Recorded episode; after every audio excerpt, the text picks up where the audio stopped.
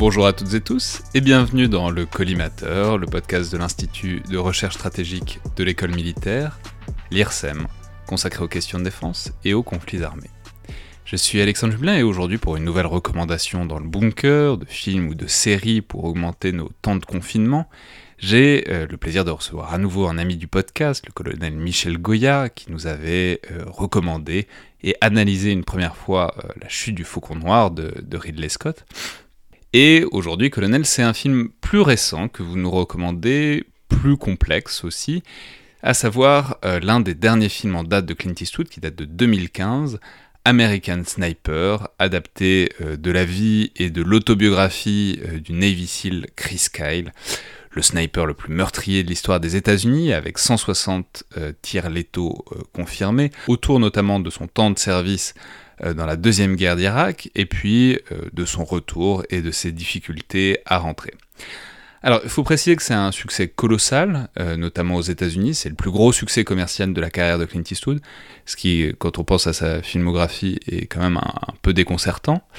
Euh, mais ça veut dire quelque chose, et euh, c'est un film qui est, je crois, devenu assez culte pour toute une génération de vétérans passés par l'Irak, parce qu'il est entré en résonance, dans une certaine mesure, avec leur vécu.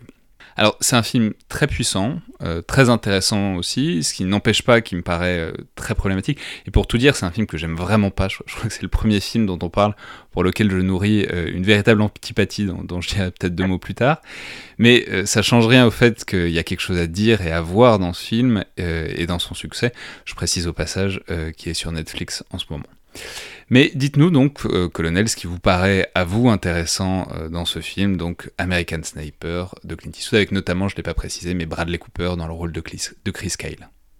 Alors oui, oui, c'est un, euh, un film intéressant. que je n'ai pas forcément beaucoup apprécié non plus, mais c'est effectivement intéressant. Le personnage est intéressant et moi, ce qui me déçoit un peu, c'est justement la manière dont il a été traité. Euh, je pense qu'il y avait beaucoup mm, plus de choses à dire sur ce, euh, ce personnage complexe, euh, mais il est euh, comment dire, il est traité comme euh, comment dire, on traite plus la légende, on, publie en l'occurrence plus la légende, je dirais, que que la vérité, parce qu'elle est, elle est plus belle, parce qu'elle correspond à euh, un, un, mythe américain, c'est euh, voilà Chris Kyle tel qu'il est dépeint dans le film et dans son autobiographie, c'est euh, c'est un type de héros américain incontestablement. Euh, donc c'est en cela déjà qui, qui est intéressant. Alors c'est vraiment, c'est vraiment le super soldat, quoi. C'est le, super soldat euh, tel qu'il est mythifié après par lui-même et bon maintenant par Clint Eastwood. Mais c'est aussi ça qui est intéressant dans le film, c'est que c'est, on voit que c'est le super soldat sur le moment et il devient un mythe euh, déjà sur le moment à cause de son nombre de, de kills et euh, aussi pour ses camarades. Et il doit gérer ça aussi sur le moment et ça c'est assez intéressant de, de voir la manière dont c'est dépeint. Euh, oui, oui, par rapport à ses camarades, mais c'est c'est une forme de ça, relève presque du film de super-héros, hein, euh, euh le American Sniper.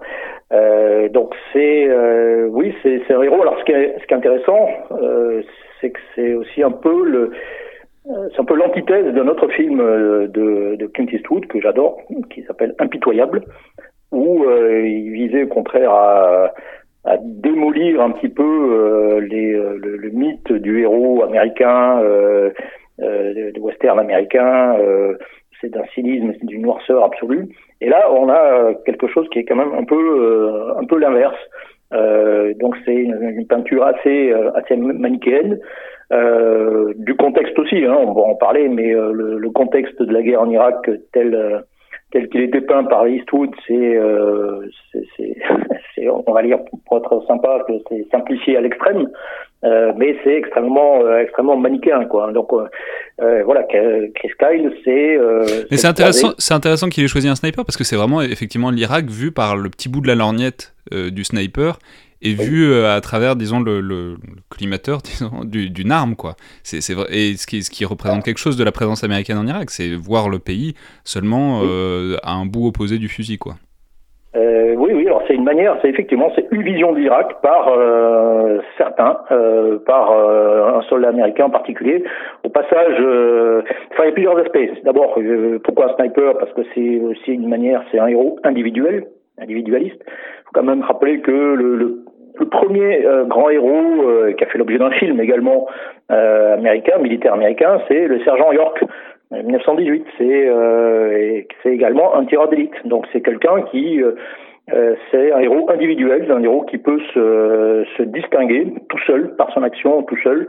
Euh, bon, on rajoute après euh, aussi une, une, fascination pour pour les armes, euh, fascination américaine pour pour les armes, le fait que ce soit c'est aussi le mythe du Minuteman américain, hein. c'est ce volontaire qui s'équipe de lui-même, ce citoyen qui se porte volontaire, qui avec son arme, qui va défendre défendre la patrie. C'est comme ça d'ailleurs qu'il est présenté, hein. faussement d'ailleurs. Hein. Il est présenté comme euh, ce, Chris Kyle comme ce, ce, portant volontaire à la suite euh, des attentats terroristes, euh, notamment de Nairobi, alors qu'en fait pas du tout. Hein. C'est il voulait s'engager dans l'armée depuis depuis longtemps, donc c'est pas forcément les attentats terroristes qui qui ont déclenché sa, sa, vocation, je dirais. Mais, Mais en plus, c'est intéressant la manière dont c'est présenté ce parcours d'engagement parce que c'est présenté, c'est vraiment tous les codes du disons du redneck quoi. C'est-à-dire le mec qui fait du rodéo qui pense qu'à chasser etc qui, qui se qui devient un homme par le rodéo et par la chasse et puis qui tout d'un coup a cette prise de conscience et veut défendre son pays. Oui exactement. Donc c'est encore une fois dans la, mythologie américaine hein, de euh, dans euh, comment dire dans l'histoire américaine normalement il n'y a pas d'armée euh, par la Constitution. Il n'y a pas d'armée permanente, il n'y a que des volontaires euh, qui se lèvent, se rassemblent, prennent leur arme et qui vont défendre la patrie.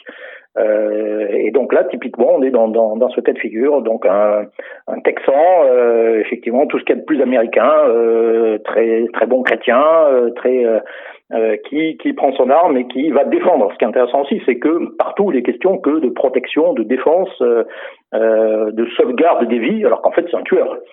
Euh, il y a une inversion, euh, une inversion complète de, de, de, de la chose, hein, si. C'est euh, et c'est d'ailleurs toute la problématique du, du tir d'élite, hein, snipers, qui est un des seuls à véritablement voir euh, ce qu'il tue, à avoir une relation euh, qui, euh, historiquement, c'est très ambigu, hein, la figure du sniper. Hein, elle est souvent présentée, souvent mal vue, parce que voilà, c'est une forme d'assassin. et puis là, ben, il est devenu d'un seul coup, il est devenu plutôt un protecteur, un ange gardien. et c'est comme ça que voilà qu'il est, est présenté dans, pratiquement dans, dans, dans tout le film. Ouais, euh, il faut dire que, en fait, enfin, je trouve c'est vraiment tout ce qui est dit. Enfin, c'est un film qui concentre tout ce qui est devenu un peu difficile de supporter dans, dans cette dernière partie de la carrière de Clint Eastwood, c'est-à-dire il y a un racisme complètement décomplexé il y a une bigoterie euh, chrétienne, mais surtout pour l'Amérique, qui forcément fait le bien, qui, devient vraiment la vertu cardinale et le principe explicatif de toute l'action. Les Arabes sont une masse euh, indiscriminée, maléfique, euh, chiites, sunnites, c'est la même chose. Mais en ça, faut dire qu'il suit quand même assez fidèlement en fait l'ouvrage et la pensée au fond de Chris Kyle, et c'est en ça que, au-delà de ses défauts, il y, a, il quand même quelque chose à, à comprendre là-dedans. Oui, alors c'est effectivement une vision extrêmement binaire. Il faudrait faire le, le, compte de tous les euh, de tous les Arabes qui ont été tués dans les films et téléfilms américains depuis euh, euh, depuis une vingtaine d'années, euh, où ils sont représentent presque systématiquement la, la, figure des, des méchants. là, là c'est le... même les enfants, les femmes. Enfin, il y a une scène terrible, alors, terrible où il faut tuer une femme et un enfant parce que c'est vraiment des terroristes. Enfin, c'est terrible comme comme vision, quoi. Oui, oui, alors dans, dans, dans, le film, il n'y a en face, il n'y a que des terroristes. Quoi.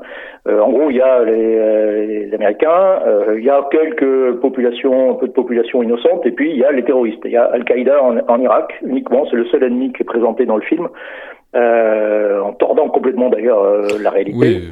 Enfin, on a, on a fait tout un podcast dessus, mais Al-Qaïda en Irak, bon, ça, ça n'existe pas. Mais bon, enfin, spécialement oui, pas bah, à cette époque-là. Ne se, se bat pas, euh, se relativement, enfin, peu contre Al-Qaïda en Irak. Tout le dernier combat, d'ailleurs, qui est très bien, euh, très bien filmé, qui retrace la, la bataille de Sadr City. Euh, on n'est pas du tout dans ce contexte, puisque là, les, les Américains affrontent euh, l'armée du Mali, qui est une milice chiite, totalement opposé par ailleurs à Al-Qaïda en Irak, qui s'appelle déjà l'État islamique au passage. Euh, et euh, oui, oui, alors on est complètement dans une chose extrêmement binaire. Les, oh, et les méchants sont évidemment extrêmement méchants. Il y a autant que je me souvienne la figure du boucher, euh, donc il y a un affreux sadique euh, qui. Euh... Ouais, il y, y, a deux figures principales, c'est-à-dire il y a le, il y a Mustapha qui est le sniper un peu le pendant de Bradley Cooper, mais lui c'est le, le, le, sniper version méchant, mais parce qu'il est, il est très bon, mais il est pour les méchants, donc il est sournois, il est, il est, il est méchant. Ouais, c'est la face noire de, de Chris Kyle. C'est ça. Et il y a le, le, le monstre, l'ogre, euh, le boucher qui massacre euh, les familles innocentes, qui massacre tout le monde. Ah bon, c'est consternant comme vision du, du, monde euh, arabe d'une manière générale. Mais bon, c'est ça dit quelque chose de la manière dont les Américains ont compris ce qui se passait face à eux aussi pendant, pendant cette campagne d'Irak, quoi. Fait. Oui, c'est L'ennemi en Irak, c'est soit des, euh, anciens euh, nostalgiques de Saddam Hussein, euh, soit c'est des terroristes, mais en aucun cas il se pose la question de savoir si, si ce n'est pas leur présence qui a éventuellement suscité des vocations à leur rencontre. très clairement, oui, et ça, et ça jusqu'au bout, de bout en bout. Et donc, oui, c'est une vision de vision de l'Amérique. et puis, accessoirement, c'est une vision où l'ennemi, enfin, le combat n'est que destruction. Euh, on n'envisage euh, le, le, combat que par la destruction de l'adversaire, son éradication. Quoi. Il n'y a pas question, nulle part, il n'y a nullement question de, négocier, de faire de la paix ou, quoi que ce soit. Hein. Euh, c'est l'article 11 du soldat, du credo, c'est intéressant d'ailleurs, c'est un credo de, du soldat de l'US Army, euh, c'est euh, je m'entraînerai pour détruire les ennemis des États-Unis. Euh, c'est pas pour pour autre chose. Donc, et on est typiquement dans cette euh, dans cet esprit. Ouais. Euh, enfin, il faut peut-être dire que c'est aussi c'est là la partie qui est même si elle est aussi pleine de défauts, mais je trouve que c'est la partie la plus intéressante, c'est que c'est un film très puissant parce qu'il porte aussi sur le retour, sur euh, l'impossibilité du retour, sur le stress post-traumatique. On, en a parlé dans un autre podcast sur, euh, sur Voyage au bout de l'enfer. Je sais pas dans quel ordre je l'ai diffusé, donc peut-être que vous l'aurez pas encore entendu, mais en fait, c'est aussi ça qui en fait un film à part et puissant, c'est que c'est au fond une liste assez courte, les films euh, qui s'intéressent vraiment et prennent au sérieux en détail cette question du retour. Et de ce point de vue-là, avec tous les défauts de ce film, Clint Eastwood s'y intéresse vraiment et le dépeint de manière assez forte. Quoi. Oui, c'est vrai, c'est vrai. Ça, c'est, euh, c'est, comment dire, j'allais dire, c'est bien fait. Oui, c'est effectivement, c'est assez fort. On peut-être plus aller plus loin parce que le, tragique quand même de, son histoire, c'est qu'il est finalement euh, assassiné par un autre, euh, par un autre vétéran qui lui-même souffre de, de troubles post-traumatiques. Et ça, c'est, c'est malheureusement, c'est évoqué dans le film mais euh, ce n'est pas, euh, on, ne le montre pas, alors que c'est effectivement, c'est quand même. Euh, mais ça, j'ai trouvé ça, c'est très problématique aussi, soit dit en passant, parce que on voit Chris Kyle qui souffre de stress post-traumatique, donc en fait d'une incapacité à rentrer, c'est ça qui est montré, c'est qu'il repart tout le temps parce qu'il n'arrive pas à être chez lui, il peut être qu'en Irak, et mais du coup, on a une peinture de Chris Kyle qui arrive finalement à le surmonter, qui est du coup le bon vétéran, celui qui a survécu son stress et qui est tué par un qui est plus faible que lui, euh, qui n'a pas réussi lui à, vaincre le traumatisme. Oui, c'est vrai, c'est vrai. Euh, mais ce qui est intéressant aussi, c'est que Kyle, il est un peu dans la, figure de, du soldat, du soldat piégé, euh, d'une certaine façon, qui est piégé dans, son rôle, qui, qui n'arrive plus à s'en sortir d'une certaine façon. Et euh, ce qui le trouble d'ailleurs au passage, c'est que euh, il est du mal sur euh, sur ces dernières missions à à, à, remplir justement son rôle, à devenir parce qu'il commence déjà à souffrir de de troubles et il devient moins bon combattant et c'est quelque chose qui le frustre énormément. Et ce qui fait d'ailleurs qu'il va quitter l'armée. Hein, il va quitter l'armée parce que bon d'abord est ce qui n'est pas dit dans le film autant que je me souvienne, ou peut-être évoqué, mais euh, il est quand même un peu en instance de divorce. Euh, et, euh, et ensuite parce que il se trouve dans dans cette frustration de ne plus pouvoir ou de moins en moins assurer son, son rôle de super combattant et de protecteur de, ses soldats. C'est ce qu'il dit dans, dans ses mémoires. Hein. et donc on est typiquement dans la, figure du, du soldat piégé. J'avais montré que par exemple, pendant la, Première Guerre mondiale, les pilotes de chasse français, les, les As,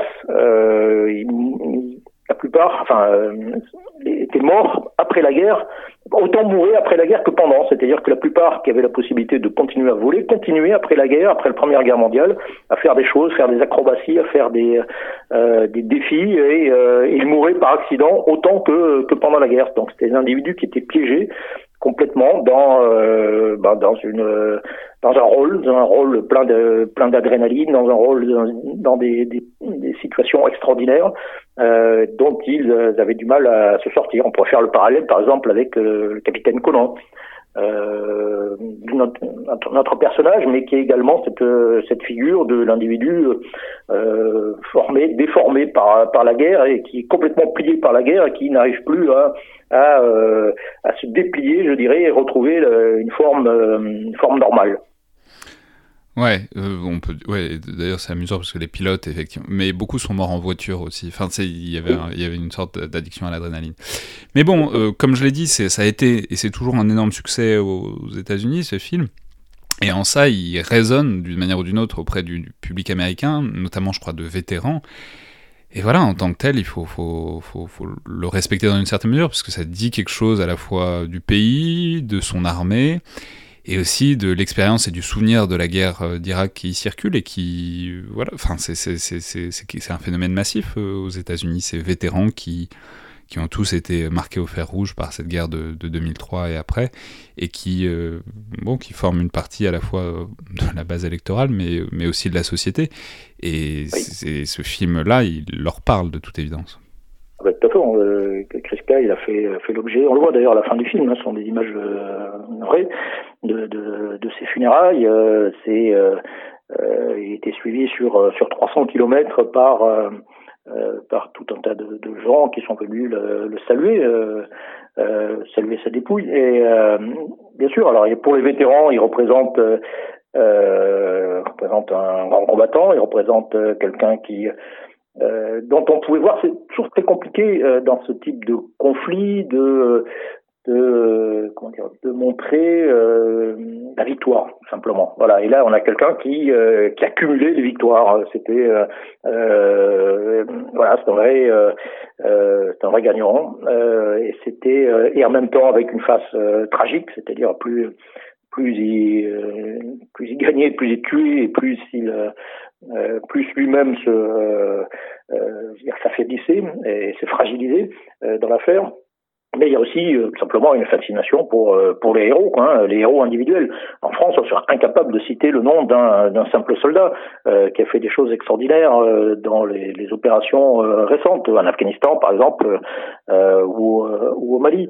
Alors qu'aux États-Unis, il y a une fabrication du héros. il y a, il y a Chris il y a d'autres personnages qui sont qui ont émergé ou qu'on a fait émerger. Il y a, le héros populaire euh, qui euh, voilà qui, qui, représente qui représente le peuple euh, et qui euh, contribue à sauver à sauver la patrie par, par son action. Dont certains d'ailleurs euh, sont dans cette guerre en Irak et en Afghanistan ont sont trouvés en fait être des, des, faux héros par ailleurs. Hein. c'est des, des, des, je pense à Jessica Lynch, la euh, la, première femme qui avait été faite prisonnière par les euh, par les soldats irakiens et puis qu'on euh, avait monté tout un toute une opération pour la libérer. Il y a un autre héros dont j'ai oublié le nom euh, qui était un, grand sportif américain qui lui aussi s'était engagé dans dans, l'armée après le 11 septembre qui a été est mort en Afghanistan qui est présenté comme un grand héros américain alors qu'il avait été tué par des balles américaines, par un tir fratricide.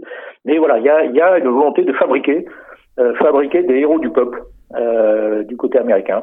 Et, ce qui est très intéressant, c'est qu'un indice de ça, c'est la prégnance des anciens militaires, euh, notamment en politique.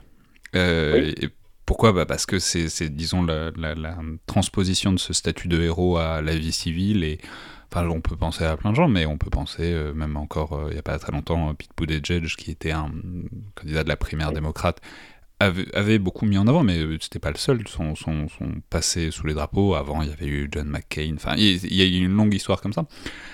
ou des, des anti-héros, hein, ceux qui ont évité il y avait aussi, comment s'appelait-il le candidat malheureux face à George Bush. oui, John Kerry de, de, la, de, la, guerre du Vietnam. Oui, voilà, oui. Et puis, en gros, il y avait ceux qui, qui, en, qui en étaient et puis ceux qui ne l'avaient pas fait. Quoi.